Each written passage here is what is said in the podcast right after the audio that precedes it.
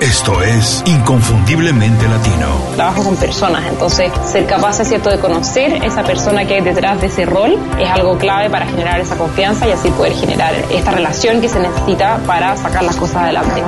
Tienes que hacer un plan que esté basado en lo que te apasiona, en lo que puede ser el mejor en el mundo o en tu mercado y en lo que te da dinero. Y si haces esas tres cosas, te va a ir muy, muy bien. En ventajas, creo que muchísimas. Nosotros nos sentimos mucho más cómodos con la incertidumbre. Nos ajustamos fácilmente a condiciones inestables porque nuestros países generalmente tienen condiciones mucho más inestables. Creo que el ser latino habla de que sabes que no tienes límites y que si tienes las herramientas para salir adelante no vas a tener ningún problema. donde el multitasking estaba de moda y realmente se veía como una cualidad, pero está científicamente estudiado que disminuye enormemente la productividad. Inconfundiblemente Latino. Una ventana a las historias y conocimiento de los profesionales latinos más sobresalientes. Tu conexión con los expertos que han fundado compañías o movimientos que impactan de manera positiva en nuestra comunidad. Hola, antes de empezar quiero agradecerles por descargar este episodio. Les recuerdo que pueden enviarnos comentarios, ideas y sugerencias a info.icelatino.com y para contribuir positivamente a la comunidad inconfundiblemente latino pueden ir a Apple Podcast y hacernos una reseña con 5 estrellas. Gracias. Hola, bienvenidos a Inconfundiblemente Latino, soy Julio Muñiz. Hoy estoy platicando con Santiago Salom, administrador de empresas. Santiago es el cofundador de superhábitos.com, una comunidad de emprendedores con más de 25 mil integrantes. En el sitio y su podcast, el show de Superhábitos, ayuda a miles de personas cada semana a iniciar negocios que les apasionen de un modo simple y con menos riesgo. Santiago, como buen emprendedor, es inquieto. Además de Superhábitos, es orador y profesor. Santiago, muchísimas gracias por hacer tiempo para platicar con nosotros en Inconfundiblemente Latino. Todavía esto de enseñar a la gente a ser emprendedor todavía resulta un poco raro y difícil de entender para la mayoría de la gente. Cuando te preguntan a qué te dedicas, ¿cómo puedes explicarlo de la manera más sencilla para que todo el mundo te entienda? Hola Julio, generalmente, y esa es una pregunta que surge seguido, eh, cada conversación es una oportunidad para, para vender, ¿no? Siempre estamos comunicando. Entonces cuando alguien me pregunta qué es lo que hago, yo siempre les, les devuelvo una pregunta, les digo, ¿conoces a alguien que tiene un trabajo de 9 a 5, un profesional por ahí gana bien, pero de repente siente que no tiene tiempo para todo o que llegó al tope de su potencial en el trabajo o quizás simplemente no pueden ver a su jefe ni un solo día más. Y generalmente la gente conoce a alguien que le pasa eso. Eh, y muchas veces son ellos mismos. Entonces yo le digo, bueno, lo que nosotros hacemos es cursos y mentoría por Skype, con las cuales ayudamos a personas a empezar un negocio y dejar esas cosas atrás de la forma más simple posible, de manera que puedan pasar más tiempo haciendo lo que les gusta y también cuidando de su familia, por ejemplo. Ahora sé que trabajas al mismo tiempo en varios proyectos. En este momento, ¿cuál es el que más te apasiona y por qué? Bueno, el proyecto más apasionante para mí es, y es el principal ampliamente, Super Hábitos, que tiene adentro muchos proyectos. ¿no? El, nosotros estamos en este expandiendo mucho, creciendo mucho el negocio y lo hemos dividido en tres partes súper importantes, que son eh, la parte de lanzamiento, en la cual lanzamos productos caros y son lanzamientos que se dan dos, tres veces al año. Tenemos por otro lado toda la parte de funnels o de embudos, que es toda una parte de la empresa que se dedica a conseguir prospectos todo el tiempo. Invertir es una parte muy riesgosa, de hecho. Y después tenemos la parte de lo que se conoce como el backend o la parte de monetización de personas, en la cual nosotros nos dedicamos a hacer, bueno, ok, estas personas llegaron con la publicidad, bueno, tenemos que hacer que nos compren más de una vez y de esa manera nosotros podemos hacer bueno, el negocio más rentable. Y además, en la medida en la cual vos tenés una parte de atrás de la empresa o cada persona te compra más, en realidad podés gastar más en publicidad, lo que eso multiplica el impacto que vos podés llegar a tener mucho más rápidamente. Ahora, Santiago, para todas esas personas como las que tú conoces que les haces esa pregunta, que nos están escuchando ahora y que tú eres, bueno, estás perfectamente familiarizado con el lenguaje del podcasting, nos están escuchando la mayoría de ellos al oído, y tienes, imaginemos, un minuto para darles dos o tres pequeños tips, imaginando que ellos son o que están buscando la, tienen la idea de iniciar un negocio con algo que les apasiona y tal vez dejar su, su trabajo un poco más adelante. Si les puedes dar dos o tres pequeños tips de decir, antes de dar el paso o cómo identificar si tienen que dar el paso, ¿qué les dices? Tres pequeñas cosas que tienen que tener en cuenta, que tienen que empezar a atender, a aprender, a realizar. ¿Qué les dices? Bueno, lo primero que les digo es que tienen que, antes de empezar un negocio, pensar en qué es realmente un negocio. Y para entender qué es un negocio tenemos que entender por qué la gente gasta dinero. El principal motivo por el cual la gente gasta dinero es porque tiene un problema urgente o un deseo irresistible por algo. Entonces, si yo quiero empezar un negocio de algo porque simplemente me gusta, eso no va a funcionar. Entonces, lo que tenemos que hacer es, primero que nada, buscar problemas que vengan de personas, no inventar una super idea de la nada, sino buscar un problema que venga de una persona puntual. Eso lo podemos usar escuchando lo que la gente se queja, usando toda una serie de cosas como por ejemplo la minería, ideas son eh, metodologías específicas. Una vez que tengas eso, elegí una idea que se relacione con tus principios, que se relacione con tus talentos y con tus pasiones. Y después, validar. Validar significa testear metódicamente las hipótesis que hay en un negocio. Hay muchas cosas que no sabemos. Por ejemplo, la gente tiene el problema que creo que tiene, la gente va a pagar el precio que creo que, creo que va a pagar, la gente le va a gustar la solución como yo la armé. Bueno, tenés que salir a validar. Para eso les recomiendo eh, The Lean Startup y de Eric Rice y Running Lean de Ash Maurya. Eso va a estar en las notas del programa. Ahora me imagino que tú antes de empezar superhábitos.com te hiciste estas preguntas y me imagino que estás finalmente trabajando, como dices, en algo que te apasiona y que puedes dedicar no sé cuántas horas al día. ¿Qué es lo que más te llena? ¿Qué es lo que más te gusta de estar trabajando en algo que es finalmente tu pasión, que podría casi considerarse un hobby? ¿Qué es lo que más a gusto te, te, tiene? Bueno, hay muchas cosas. Yo creo que lo más lindo es y es, ya sé que la pregunta es lo más lindo y debería ser una cosa, pero voy a decir varias, porque así somos los emprendedores, rompemos las reglas. eh, el tema es una combinación de varias cosas. Por un lado, tener, o sea, porque las personas dicen voy a vivir de lo que me apasiona y dicen no importa, no sé, lo económico. Lo, lo, económico realmente es importante. Y ganar dinero es importante. Y eso es algo que está bueno decirlo porque los latinos tenemos un tema como un tabú con el dinero. No nos gusta hablar de dinero. Vos le podés, eh, eso son, alguien lo dijo una vez, me parece muy gracioso. Vos podés estar hablando de cómo son tus relaciones sexuales con tu pareja, con tus amigos, pero si te preguntan cuánto ganas, te vas a ofender. y, es, y es tremendo porque es así. Entonces, es importante ganar dinero porque ganar dinero te permite invertir en vos mismo y te permite ayudar mejor a los demás. Es importante que cobres, es importante que ganes dinero. Si vos tenés un buen producto que es moralmente bueno y correcto y no lo estás vendiendo adecuadamente, le estás fallando a tu cliente. Le estás fallando, estás fallando moralmente a tu cliente vos estoy yendo más allá. Entonces, tener el negocio que tengo me permite controlar mis tiempos, trabajar de donde quiero. Si de repente mi familia me pide ayuda, puedo separar y decir, hoy no trabajo, estoy con eso. Hago algo que realmente me guste y puedo sentir el impacto que tengo. Nos llegan decenas de mails todos los días de personas hablando de cómo les impactan las ideas que vos tenés y eso es impagable. Sí, eso, la verdad es que me imagino que debe ser una sensación de satisfacción todos los días de saber que estás haciendo algo así. Pero, y para todos los que nos escuchan, que se imaginan que la vida es color de rosa cuando trabajas en algo que te llena, que te guste, que es tu pasión y que además puedes hacer dinero, me imagino que también hay cosas que no te gustan tanto, Santiago. ¿Qué es una de esas pequeñas cosas que no te gustan tanto y cómo haces para sobrellevarlas? Un poco para mandar el mensaje a la gente de hay que prepararse. Eh, bueno, una cosa que ya no me pasa tanto, pero me pasó definitivamente cuando empecé fue el miedo. Y el miedo es algo que los emprendedores eh, se supone que no tienen, porque se supone, viste, el otro día hablábamos en un podcast del miedo y, y decíamos todas las páginas que tienen esas, no sé, emprendedor millonario, millonario instantáneo y cosas así, te ponen la foto de un león y una frase de un emprendedor. Y, y, como si vos tuvieras que ser un león para emprender. Y en realidad vos como emprendedor tenés miedo.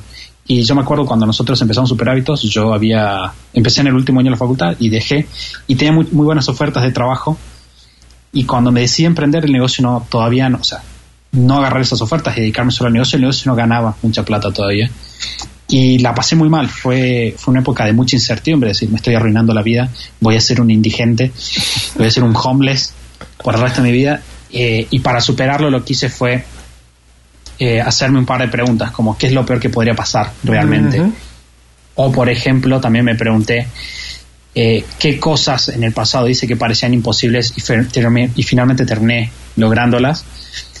Y además me rodeé de un buen equipo, fundamental. Ah, mira, cosas bien importantes, las comparto al 100%. Fíjate, te voy a, curioso, yo he trabajado mucho de mi vida profesional en el ámbito del entretenimiento, generalmente con músicos. Y es algo que siempre viene a colación. Es, a pesar de llegar al punto al que se ha llegado, es imposible dejar de sentir miedo. Además, creo que se puede utilizar, hay que manejarlo bien y se puede utilizar como un motor.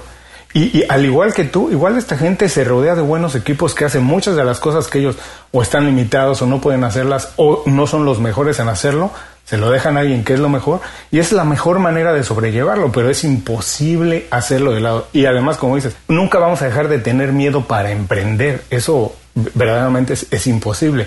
Siempre que uno está haciendo algo nuevo, y ojalá y todos los días hiciéramos algo nuevo, descubrir algo nuevo, porque quiere decir que seguimos aprendiendo, tienes que sentir un poco de miedo. Claro, imagínate si, imagínate lo peligroso que ser un emprendedor que no tiene miedo, en absoluto. Bueno, un peligro. Estaré haciendo cosas que no son arriesgadas y en ese sentido sí creo que no habría ninguna posibilidad de éxito, ¿no? Claro. Ahora, encontrar la vocación no es siempre fácil, no pasa muchas veces a la primera. A muchos emprendedores les pasa que tienen que empezar dos o tres cosas antes de encontrar la verdadera vocación. ¿Qué fue a ti lo que te dijo que super hábitos, que trabajar con emprendedores, era lo que tenías que hacer. ¿Cómo lo descubriste? Porque hay mucha gente que nos dice, es que no sé qué hacer. ¿Cómo, ¿Cómo fue para ti? ¿Cómo llegó ese llamado? Bueno, ahí yo tuve también varios proyectos. De hecho, nosotros tenemos un curso que es exclusivamente de encontrar ideas de negocio. Y la otra estaba grabando un webinar del curso y me puse a buscar información de todos los proyectos que había estado antes de Superhábito. Y son como ocho o nueve. y, o sea, todos fracasaron en algún momento. Algunos más adelante, otros más prontamente. Y el tema es el siguiente, aunque es lo que yo les, dije recién cuando pidieron los consejos, eh, cuando vos me pedías los consejos, es cuando vos estás emprendiendo, generalmente no tenés un montón de capital, no tenés un montón de equipos ni de máquinas. Entonces, lo que te hace competitivo o no son tus recursos. Eso es la, la teoría del entrepreneurship, ¿no? la teoría de los recursos que tiene el emprendedor para ejecutar un negocio. Y generalmente los recursos que vos tenés para ejecutar en un negocio son cosas relacionadas a tus pasiones, a las cosas con las que pasaste tiempo, a conocimientos personales que vos tengas. Entonces, yo, por ejemplo, eh, en mi familia son todos educadores. Es algo que, o sea, mi, mi abuela fundó un colegio, mi abuelo fue mm. ministro de Educación, eh, mi papá es docente. De mis, de mis diez tíos, ocho son docentes, por ejemplo. Entonces, nosotros siempre tuvimos mucha familiaridad con la educación y siempre nos gustó, por algún motivo o por el otro.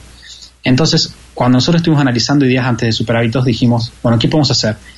Y de repente los negocios eran algo que, nos que a mí me apasionaban hace bastante tiempo. Dije, bueno, voy a combinar los negocios con la educación, que es algo que tiene mucho que ver conmigo. Ahora, si yo hubiera dicho, no sé, voy a poner un bar, eh, yo no entiendo de bares, no entiendo de la noche, eh, seguramente hubiera sido un fracaso. Entonces, lo que el consejo es, para las personas que quieren empezar, Fíjate, revisa tu experiencia de vida, revisa. Por eso es lo de tu pasión, no porque, ay, sigue tu pasión como hippie, sino seguramente si vos estás apasionado por algo, vas a pasar más tiempo aprendiendo y vas a hacer un mejor trabajo. Y hacer un mejor trabajo cuando emprendes es ser más competitivo. Definitivamente, porque además no importa la industria qué tan competida sea y cuántas opciones tenga la gente, siempre hay espacio para una nueva.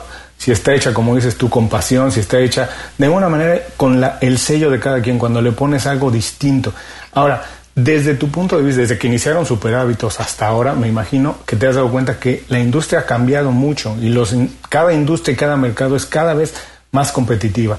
Desde tu punto de vista, ¿todavía existe espacio para más personas que quieran hacer esto, educar emprendedores? Pero ¿qué tendrían que hacer? ¿Cómo tendrían que hacerlo para tener y ganarse un espacio? Bueno, definitivamente lo hay. O sea, el mercado, que eso es un tema bueno, vos tenés muchos, muchos emprendedores que están en Estados Unidos y Estados Unidos es, es, siempre para los latinos como el mercado a seguir, ¿no? Es el mercado que marca la tendencia. En el mercado hispanoamericano el, hay todavía un subdesarrollo. Cuando nosotros empezamos Super Hábitos, América Latina era el, la zona del mundo con mayor crecimiento porcentual al año de penetración de Internet. O sea, tiene mucho menos penetración de Internet que Estados Unidos, por ejemplo, que Europa, pero era el que más rápido estaba creciendo. Y lo mismo con los servicios bancarios, con los servicios de tarjetas. O sea, muy poca mm. gente tenía acceso a tarjeta de crédito, PayPal, eh, cosas así. Entonces, recién en este año, el año pasado, está habiendo un crecimiento muy grande. Que en Argentina, el año pasado para mí fue un año increíble, cuando la gente de repente está empezando a perder el miedo a comprar por Internet, que antes en Estados Unidos no, pero en el resto de Latinoamérica y en España también era como mucho más fuerte. Entonces, por ejemplo, si vos lo ves en, en, Hispanoamérica, están apareciendo los primeros emprendedores online de, que trabajan con marketing digital y esas cosas que están facturando más de un millón de euros. Es un, hermoso momento para entrar. Y para hacerlo, ahora que, que hay más competencia, bueno, lo que tenés que hacer es lo que todos te dicen, tenés que ir a un nicho específico. Si salís a competir con una propuesta genérica, vas a morir, llanamente. Completamente de acuerdo. Les recuerdo que todo esto estará en las notas del programa. Quien quiera consultar todos los consejos que nos ha dejado Santiago. Vamos a un pequeño corte y regresamos con más de la plática con Santiago Salón. Platica con nosotros en Facebook, Twitter o Instagram. Búscanos como IC Latino. Sé parte de la comunidad. Continuamos. Gracias por seguir con nosotros. Estoy platicando con Santiago Salom. Santiago, la dinámica profesional ha cambiado mucho en los últimos años. Muchas veces se trabaja a distancia, digital, de manera digital, con equipos que están en muchas partes del mundo, diferentes culturas. ¿Qué tiene que hacer un emprendedor para convertirse en un líder de un equipo, ponerlos todos detrás de una idea y que todos la puedan empujar y alcanzar objetivos? Bueno, yo creo que uno detrás de los de las herramientas tecnológicas eh, se tiende a la gente se tiende a perder, ¿no? Y no tiene que olvidarse nunca que las herramientas son funcionales a las personas. Por ejemplo, eh, ahora una de las formas de promoción online es un webinar, pero en realidad un webinar funciona no porque es un webinar y porque es por internet, sino porque satisface una necesidad humana previa que ya existía hace miles de años. Una necesidad de, por ejemplo, tener confianza o cosas así. En el caso de, de ser líder, para mí la habilidad clave de ser líder es la integridad. Y eso lo traigo desde Stephen Covey, de los siete hábitos de la gente altamente efectiva y liderazgo basado en principios. O sea, la integridad lleva la confianza y la confianza es el aceite del trabajo de los equipos. Después vienen por encima de eso las técnicas, el software, las metodologías de trabajo. Pero si no hay integridad en el liderazgo, difícilmente vas a tener un equipo que funcione bien. Me encanta la respuesta y, la comparto desde cosas como el jefe se equivoca y tiene que aceptarlo y si no lo acepta él, nadie en el equipo va a tener la confianza y la necesidad de aceptar que se equivocó. Es ser íntegro me parece que es como tú lo dices, una de las habilidades, skills y una de las cosas primeras que tiene que tener alguien como, como líder. Pero Me, me pareció muy interesante tu respuesta que dijiste que las necesidades no han cambiado muchas, son las mismas. El webinar, dices, funciona porque nace de la necesidad que tiene alguien de tener confianza o algo. ¿Puedes ahondar un poco más, ampliar en esto? ¿Cómo es que las necesidades no han cambiado tanto? Pero lo único que hace ahora la Internet es comunicarnos de una manera distinta, pero las necesidades, ¿cómo, puedes ahondar un poquito más nada más? ¿Cuál es este tema, esta teoría que tienes de que son las mismas desde hace muchos años? Porque la comparto, la gente, tenemos las mismas. En la vida son siete o ocho cosas las que nos marcan. Decidir una carrera, cuando nos casamos, tenemos un hijo, tal vez comprar una casa, inversiones muy grandes. Esas no han cambiado en cientos de años. Sino cómo nos relacionamos con ellas es lo que ha cambiado, ¿cierto? Claro, sí, el, tema es el siguiente, la, tecnología está cambiando, cuando, cuando la gente te dice hace 15 años no había iPhone, uno se, le explota la cabeza. eh, y entonces tenemos a pensar de que, de que todo es nuevo, pero en realidad, si bien nuestro contexto ha cambiado tan rápido, nuestro hardware, si se mm. quiere, no cambió tan rápido, va a tomar mucho tiempo en que se acomode a todos los cambios que hay. Entonces hay una serie de, principios que tienen que ver, por ejemplo, un libro que, también puede ir a las notas, que es interesante al respecto, es Influence de Robert Cialdini, en el cual trabaja, por ejemplo, en, en principios de persuasión. Por ejemplo, el principio de reciprocidad. ¿no? Cuando alguien nos da algo, nosotros sentimos la obligación de dar algo a cambio. Y eso es algo que funciona hace cientos de años y tiene que ver con una necesidad que tuvo el hombre en los inicios de la historia de la humanidad eh, para favorecer el intercambio de cosas y la perpetuación, digamos, de la especie humana. Entonces, yo puedo agarrar y generar ese sentido de reciprocidad dándole un lead magnet, por ejemplo, regalando un webinar o yendo en la calle y regalándote una flor de una flor, por ejemplo, de papel, para después pedirte un favor. El principio es exactamente el mismo. Eh, lo que va a cambiar es el medio. Esa es la diferencia entre principios también y técnicas. Uno quiere conocer las técnicas, por ejemplo, o sea, Facebook está ahí porque la gente necesita conectar. Ahora Facebook es una forma mucho más inmediata, más fácil de conectar, pero el principio de conectar o la necesidad de conectar siempre estuvo ahí. Así es, completamente de acuerdo. Y regresando a esto del principio de reciprocidad, como yo siempre lo comento en el podcast, como decía Zig Ziglar, tú puedes tener lo que sea en la vida si estás dispuesto a darle a la gente lo que ellos necesitan primero. Así de esa manera creas la necesidad de que ellos te regresen algo. Y regresando a esta parte del liderazgo, me imagino que a lo largo de tu carrera has tenido algún mentor, alguien que haya fungido como una guía o inspiración. Si es así, ¿quién fue y qué fue lo que más le aprendiste, Santiago? Mira, esa es una pregunta difícil de, responder porque hemos tenido muchísimos mentores. Eh, desde uno de nuestros primeros mentores fue Scott Dinsmore, que era el fundador de un blog que se llamaba Keep Your Legend. Murió hace un año o dos, muy joven. Eh, también John Franco, no sé, Juan Martí Taylor fue en su manera, unos amigos de Salta, emprendedores que he conocido si yo tuviera que decir, eh, y cada uno nos ha ayudado en pequeñas cosas, y esa es la, clave de un líder. La clave de un líder es, y justo ahí estaba más temprano hablando con una chica sobre la importancia de tener un mentoreo, que es básicamente contratar un mentor. Es lo que hace el mentor es como él ver la ruta completa y darte perspectiva todo el tiempo y ahorrarte mucho tiempo. Entonces, por ejemplo, eh, en momentos en los cuales nosotros por ahí estábamos trabados con solo vender productos digitales, vino un, mentor y nos dijo, ¿sabes qué es lo mejor que puedes hacer? Empezar vendiendo servicios y después tratar de vender ebooks. Y fue uno de los mejores consejos y nos ahorró años de vida. Y cada mentor nos fue dando pequeños consejos que cambiaron. Por ejemplo, enfócate en funnels, eh, pensar más grande. Entonces, yo tuviera que dar un consejo a las personas respecto a los mentores, sería tengan uno. tuviera que juntar todos los mentores, es, vos querés ahorrarte. Eh, si tuviera que venderlo, sería, ¿te pasa que estás emprendiendo o estás en un proceso de crecimiento y sentís que toma demasiado tiempo o por ahí no sabes qué paso dar a continuación? Bueno, te presento Mentor 2.0, es lo que necesitas. Conseguirlo de ser, en todos los kioscos. Sí, y fíjate que yo también he comentado varias veces en el programa que ah, si hay algo que me hubiera gustado hacer distinto es hacer muchas cosas de las que ahora hago mucho antes, ¿cierto? Y una de ellas es haber trabajado con un mentor, porque trabajo con dos y la verdad que a partir de que trabajo con ellos, la historia ha cambiado radicalmente. No te puedes es difícil decir que hicieron A, B o C, porque son muchísimas más cosas. Como dices, tienen una visión mucho más global de todo y te hace ver cosas que muchas veces tú no ves. Muchas veces nada más hace falta moverse un poquito a un lado para ver las cosas desde otra perspectiva, pero eso es a lo que te ayuda un mentor. A decir, mira, ojo, atención, a lo mejor no estás viendo esto y si intentas de esta manera, a lo mejor te salen. No es que tienen todas las respuestas, sino que te ayudan a encontrar el camino realmente. Y hay, una, hoy justo hablaba del caso de un, mentor que no voy a decir quién es porque tiene un cupo cerrado, es un mentor como de elite, y lo contacté para preguntarle cuánto, cuánto nos cobraba.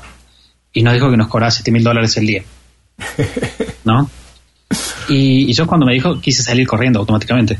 Pero cuando vos te pones a analizarlo, ¿no? En términos de inversión y decís, o sea, yo lo que charlaba con mi hermano, que es mi socio, le decía, nosotros tenemos un producto que vale 740 dólares yo le decía, si nos sentamos con él, que es un pibe, o sea, sabe una cantidad increíble de cosas, digo, si nos sentamos con él un día y vendemos 10 más de ese producto, solamente 10, ya se recuperó.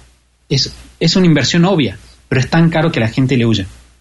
Sí, generalmente vemos las cosas así como un gasto y no como una inversión, como debe ser visto. Ahora, tú eres el experto en eso. Muchas veces, además de, tener, la ayuda de un mentor, mucho del éxito se debe a nuestros hábitos no necesariamente a los conocimientos que tenemos, sino lo que hacemos de manera repetida todos los días. En tu caso, ¿cuál ha sido el hábito que consideras que más te ha ayudado a alcanzar logros objetivos? Bueno, voy a decir un hábito, voy a decir dos, que están muy de la mano. Uno que uno nunca lo dice porque es tan obvio y tan cliché que piensa que no debería decirlo, pero hay que repetirlo siempre, y es el hábito de la proactividad. La proactividad, para mí, como argentino, es, o sea, se explica como la pelota siempre está de tu lado de la cancha. Vos siempre tienes responsabilidad sobre lo que te pasa. Siempre hay una crisis económica y tu negocio quebró, bueno, ¿qué podrías haber hecho al respecto? La proactividad es el hábito de saber que entre el estímulo que hay, que es lo que te sucede en la realidad, y cómo vos respondes a esa realidad, siempre, siempre, siempre hay un espacio de respuesta. Siempre podés elegir cómo reaccionar. Y eso es fundamental, porque no vas a encontrar un emprendedor exitoso que sea una víctima, que me diga, me pasa esto, no, es que esto pasó y no pude evitarlo. El emprendedor siempre parte de la base de que la pelota está de su lado de la cancha, siempre parte de la base que la próxima jugada es su próxima jugada. Y de la mano de ese hábito, que es el hábito de la productividad, que eh, si una persona siente que no lo tiene, y lo peor es que la gente que no lo tiene piensa que es mentira que no lo tiene, pero se quejan y no se dan cuenta y no lo ves, y vos siempre tienes la culpa, siempre. Vino tu jefe y te, eh, no sé, te hicieron algo súper injusto, no importa, vos tenés que seguir siendo proactivo. Y de la mano de ser proactivo está el hábito de la disciplina, que en mi definición es hacer lo que tenés que hacer aunque no quieras. Y eso es lo que te da libertad. La gente piensa que la libertad es hacer lo que vos quieras, todo lo contrario. La libertad es hacer lo que vos tenés que hacer por más de que no quieras. Eso te da libertad. Oh, me encantó la respuesta, me encantó estas dos partes que dices de, por un lado hay que ser proactivo, porque como bien dices, no hay ningún emprendedor que sea víctima, siempre la pelota está de tu lado, todo lo que me pasa es absolutamente responsabilidad mía, aunque somos muy dados a siempre encontrar el culpable, no importa de lo que sea. Como es la verdad, el año pasado, aquí, como sabes, en, en, Florida nos azotó un huracán, estuvimos mucho tiempo sin luz, sin, sin, sin poder trabajar, Y era fácil echarle la culpa a eso. Bueno, el problema es que si no lo previmos antes, si no teníamos que haber tenido una planta de luz para poder seguir trabajando, va, bueno, eso no nos vuelve a pasar, hay que ser proactivo, como dice. Siempre lo que pasa es responsabilidad nuestra. No somos responsables de lo que nos pasa, sí somos responsables de cómo reaccionamos a ello. Eso me encantó. Y lo otro, esto de la disciplina, que hace, la libertad es hacer siempre lo que incluso lo que no te, no te gusta hacer, para tener tiempo de hacer lo que realmente quieres hacer. Mira, yo, yo, te voy a dar un ejemplo de por qué lo pienso, porque esta es una idea que, que la gente me, me, discute todo el tiempo. Y el tema es el siguiente, supongamos que, o sea, yo pienso que te da libertad en términos financieros, te da libertad en términos físicos, mentales, espirituales. Supongamos que el físico, que es muy palpable, yo agarro y tengo que ir a entrenar hoy a la noche. Y no tengo ganas porque me invitaron a tomar cerveza, por ejemplo. Si yo de repente hago lo que quiero y soy más libre, entre comillas, no voy a entrenar. Pero si yo durante mucho tiempo hago eso, va a llegar un momento en el cual voy a estar gordo, voy a tener problemas de salud, no voy a tener la libertad de elegir si puedo cuidarme a mí mismo o no. En cambio, si yo decido todos los días ir a entrenar a pesar de que no tengo ganas, yo voy a todos los días reclamar mi libertad de poder decir, me levanto de la cama y puedo depender de mí mismo. Si financieramente, por ejemplo, tengo que salir a vender y no lo hago porque no tengo ganas, estoy perdiendo mi poder sobre mi dinero, de alguna manera, o sea, mi poder sobre tener un ingreso suficiente. En cambio, emprender, que es muchas veces áspero y muchas veces implica cosas que no queremos hacer porque no nos resultan cómodas, nos va permitiendo hacernos cargos de nuestro ingreso, lo cual después nos permite tener el tiempo que queramos libre. Me encantó esta manera de verlo, por supuesto. Ahora, me imagino que para hacer todo esto, lo que incluso no nos gusta hacer, tienes algunas rutinas que utilizas a lo mejor todos los días o de manera periódica Coméntanos alguna, la que consideres que es más importante para un poco alinear las cosas y que los días sean mucho más productivos, que todas las estrellas se alineen para que consigas los objetivos que tienes día a día.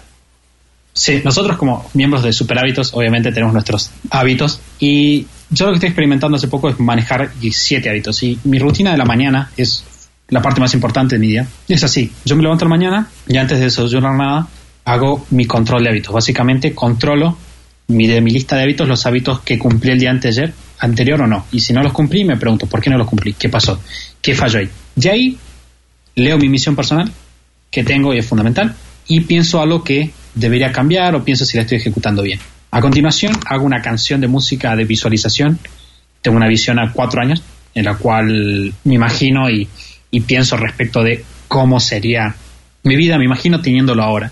A continuación, sé eso que suena complejo, pero cuando lo ves en la lista no es tan complejo. Eh, suena complejo ahora que lo estoy diciendo.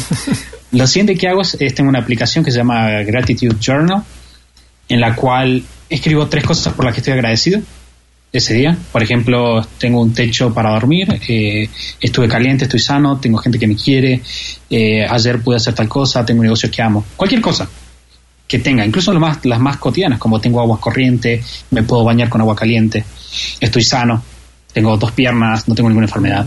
Lo que hago a continuación es completar un diario en el que reviso el día anterior y me hago algunas preguntas, ¿no?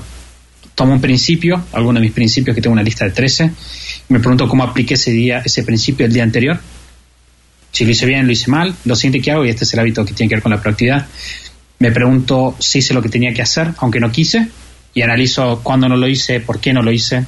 A continuación me pregunto qué podría haber hecho mejor y después me pregunto qué puedo hacer hoy para que mi familia sea mejor. Para mí, o sea, para nosotros es súper importante la familia y entonces es mi hábito como para asegurarme de mantenerme siempre mejorando. Y después de eso hago eh, mi control de gastos y después hago mi ritual de organización diaria en el cual realizo mi calendario que armo el domingo, veo qué cosas cambiaron, acomodo y marco la tarea más importante del día. Y ahí me voy a desayunar, tranquilo. Ahora, si haces esto todos los días, no hay manera de que te vaya mal, por supuesto, y además eres lo más proactivo que he escuchado en la vida. Nada más quiero, si puedes ahondar un poquito más en esta parte de que eres agradecido por tres cosas todos los días. ¿Por qué es importante ser agradecido?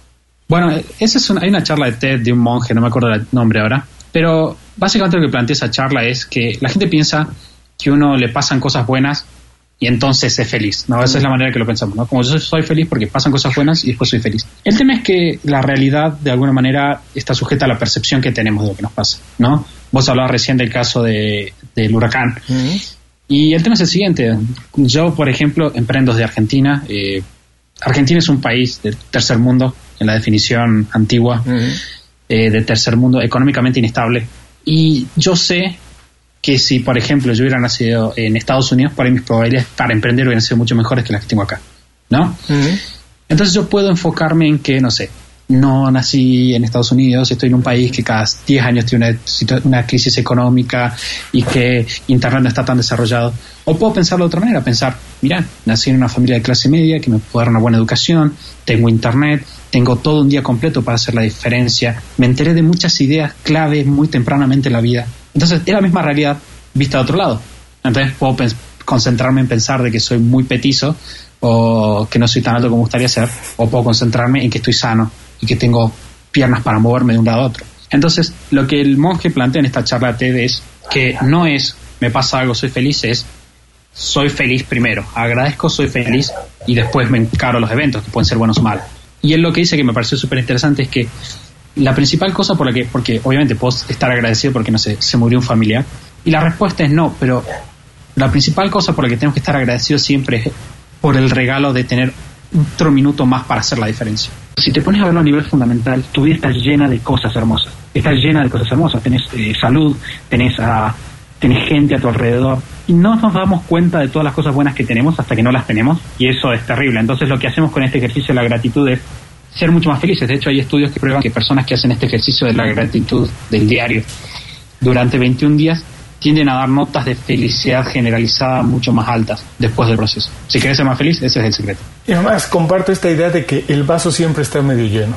Hay que verlo siempre bien y es la visión del entrepreneur de la gente. Y no se tiene que empezar un negocio. Puede ser uno en entrepreneur también trabajando en alguna otra compañía. Siempre puede ser emprender algo incluso para tu propio beneficio, para tu beneficio físico, social, lo que sea, personal, familiar.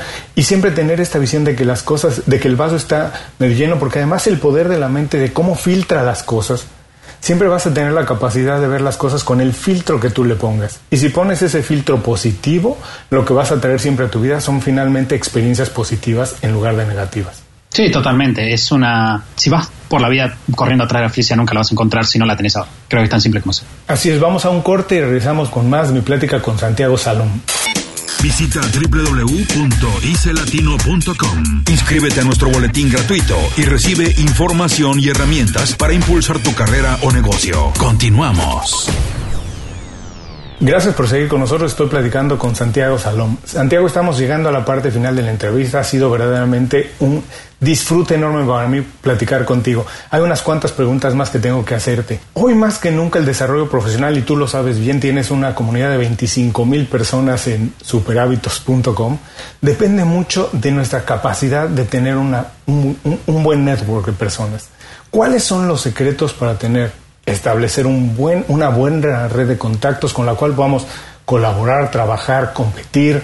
¿Cuáles son esos secretos? Yo creo que hay, hay muchísima técnica, lo que hablamos más temprano, de técnicas versus principios, pero si vamos al, al principio, la gente se siente atraída por personas que avanzan. No, yo, yo tengo una, una especie de credo religioso personal que es que las personas queremos crecer todo el tiempo y, y buscamos crecer y las cosas que implican crecimiento nos atraen. Entonces, cuando una persona es exitosa, queremos hablar con esa persona, queremos estar cerca de ellos. En cambio, cuando una persona es toda negativa y siempre está derrotada, tener muchos contactos es realizar un trabajo extraordinario. Si vos sos sobresaliente en lo que haces, la gente se va a sentir atraída hacia vos. Si es una persona íntegra que hace un buen trabajo, ese es el paso fundamental. Si vos no tenés eso, todo lo que hagas por encima de eso va a fracasar. Me encantó este consejo. Hay que ser, intentar ser sobresaliente, ser lo mejor, ser íntegro y las personas van a venir a nosotros en lugar de nosotros estar corriendo atrás de ellas. Ahora, después de esto que nos comentas y la rutina de mañanas que tienes, cuéntanos cómo haces tú para identificar prioridades y trabajar exclusivamente en ellas. Bueno, hay un proceso que, que yo lo saqué del, del proceso clásico de definición estratégica de prioridades ¿no? de las empresas, la corporativa, y que lo usamos en la empresa. Nosotros lo que hacemos siempre a nivel personal, a nivel de empresa, es, primero que nada, ser muy presente en nuestra misión, que sea cosa que queremos conseguir en la vida, ¿no? Ese gran objetivo que cuando tengo 80 años quiero ver que la gente se acuerde de, de mí por esto.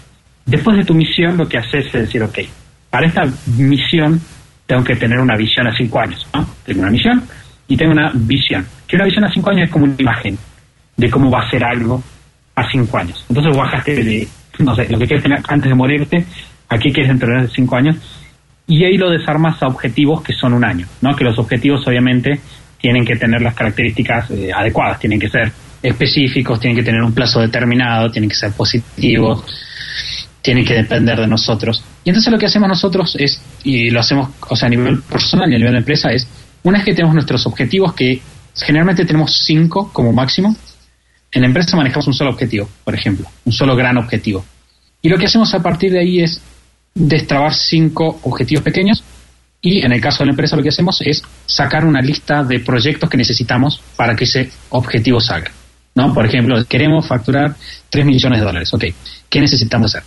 Necesitamos, por ejemplo, alimentar y meter tal cantidad de personas en la comunidad. Por ejemplo, necesitamos 50.000 personas más. ¿no? Entonces, un proyecto es meter 50.000 personas. Otro proyecto es tal. Y generalmente lo que pasa ahí es que tenés como 10 o 15 proyectos, nosotros lo hacemos por trimestre. Cuando terminas con esos 10 o 15 proyectos, lo que hacemos es los priorizamos. ¿Y cómo los priorizamos? Nos sentamos y decimos, proyecto 1, ¿es más importante que el proyecto 2? Sí. ¿Más que el 3? Sí. ¿Más que el 4? No, entonces el 4 pasa arriba. Ahora, ¿el 4 es más importante que el 5? Sí. Parece tonto, pero funciona. Entonces lo que pasa es que todos los trimestres tenemos una misión, tenemos una visión, tenemos un objetivo anual y tenemos una lista de los proyectos del trimestre en orden de prioridad. Entonces, nosotros todas las reuniones agarramos y vemos las tareas que tenemos que hacer cada semana para que se complete este pequeño proyecto, digamos, del trimestre y los tenemos de vuelta puestos en prioridades. Y entonces después, o sea, haces tu organización semanal y después tu organización diaria, simplemente me refijo a lo que tengo que hacer esta semana, que dije que iba a hacer este día y lo voy acomodando. Disciplina y romper las grandes tareas en tareas más pequeñas que van nada más todas encaminando hacia el gran objetivo que tienes finalmente. Exactamente. Ahora, para todo esto, ¿utilizas alguna aplicación, herramienta, algo que nos puedas compartir que además te ayude a hacer los días más productivos? Una aplicación que utilizamos en la empresa es Asana y lo que hacemos es cargar todas nuestras tareas y proyectos ahí. Puedes hacer canvas en las cuales pones cada fecha que tiene que ser cada tarea. Si yo, por ejemplo, digo, esto también te mucho el trabajo del mail, ¿no? Porque muchas veces cuando estás en equipo es como, le mandas un mail, che, haz esto, por favor, y se empiezan a acumular. Entonces, Asana directamente lo que hago es decirle, por ejemplo, asignar tal tarea a mi hermano y mi hermano la va haciendo sin necesidad de que haya otra comunicación de por medio. Excelente, les recuerdo que esta aplicación, esta herramienta estará en las notas del programa. Santiago, ya has llenado el podcast de recomendaciones de libros que seguramente también estarán en las notas del programa para quien quiera revisarlo, pero recomiéndanos uno más que consideres que la gente tiene que leer como una fuente de inspiración. Yo creo que hay, hay una serie de, de niveles, ¿no? De niveles de entendimiento en el ciclo de vida de la persona que emprende, ¿no? Personas que que recién están entrando, las personas que están hace tiempo, las personas que ya tienen negocios, las personas que quieren hacer crecer su negocio. No tenés idea de emprender, que no creo que sea el caso para esto. Un libro que es bueno para inspirar, solamente para inspirar, es eh, Padre Rico, Padre Pobre. Simplemente es un libro muy vasto para que las personas cambien su mentalidad, ¿no? La mentalidad de puedo hacerme cargo de mi dinero. Más allá de eso, en términos generales de la vida, obviamente recomiendo profundamente los siete hábitos de la gente altamente efectiva. Eh, si tuviera que quemar todos los libros del mundo menos uno, sería ese el que dejaría. Sin dudas, ¿eh? Y también, bueno, cómo hacer amigos influenciar a las personas. Y después para negocios, eh, recomiendo mucho The Lean Startup, que creo en español es el método Lean Startup. Sí, sí, sí. Y Running Lean, de Ash Maurya. Es un libro que no es tan conocido, pero es la aplicación práctica de, de Lean Startup. Bueno, también les recuerdo que todas estas recomendaciones de Santiago estarán en las notas del programa. Santiago, tú que trabajas, lo has dicho, la gente ya ubica que estás en Buenos Aires y desde allá trabajas no únicamente para clientes en Buenos Aires, en muchas partes del mundo, pero tienes una concepción perfectamente de lo que significa ser latino. Y ya sabes todos los estereotipos que existen, que nos ponen a todos en una canasta, aunque no debemos estarlos porque somos parecidos pero también distintos y eso nos hace eh, hermosos y bellos como latinos. Pero para ti, para Santiago, ¿Qué significa en verdad ser latino? Bueno, yo, tengo, no soy muy, muy nacionalista, de hecho es, es, gracioso porque a mí me pasa, como me pasa mucha gente, que yo, por ejemplo, me, educo en inglés, es mi, principal fuente de... Pero si bien me educo en inglés y leo en inglés, entiendo, y para mí eso es ser latino, de que nosotros como latinos crecemos en un entorno de emprendedores muy diferente. Me acuerdo una vuelta hablé con un emprendedor que está en Silicon Valley, que es argentino, y le pregunté cómo, cómo era emprender en Estados Unidos.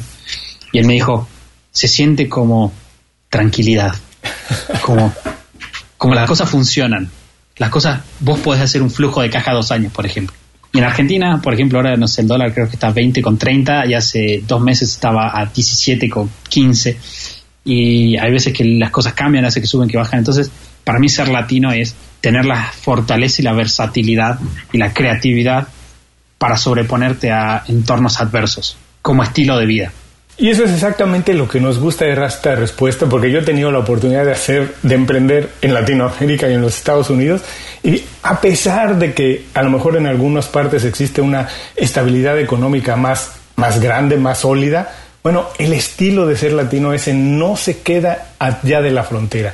El estilo de hacer las cosas, como dices, se hace de eh, en donde sea lo vamos a hacer de esa manera.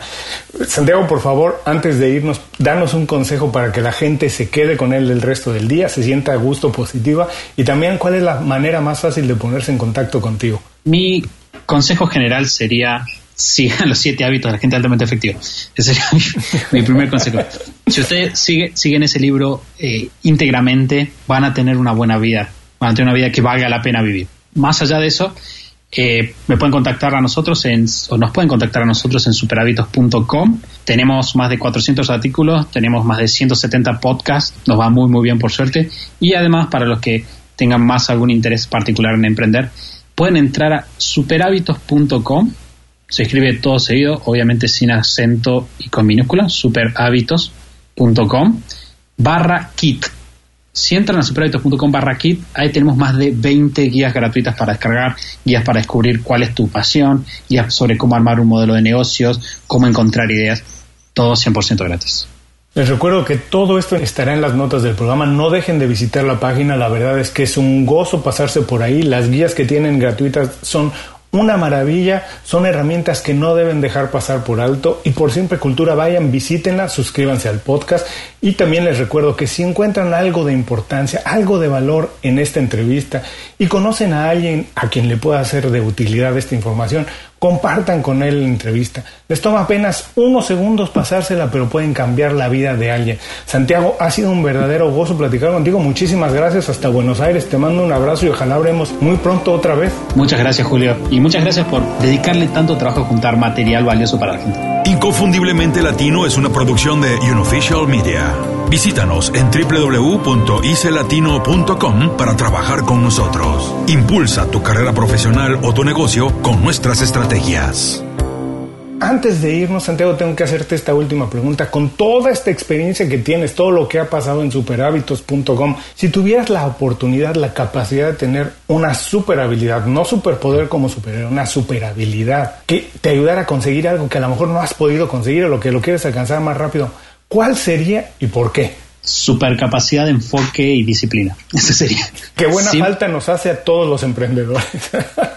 Sí, la, verdad es que cuando uno revisa su, camino emprendedor siempre te encontrás con cosas que sabías que tenías que hacer y no las hiciste porque era incómodo, porque te da miedo. Y estar enfocado y ser disciplinado es fundamental. Comparto eso. Te agradezco muchísimo, Santiago. Te mando un abrazo. De verdad, muchísimas gracias. Abrazo y gracias a vos.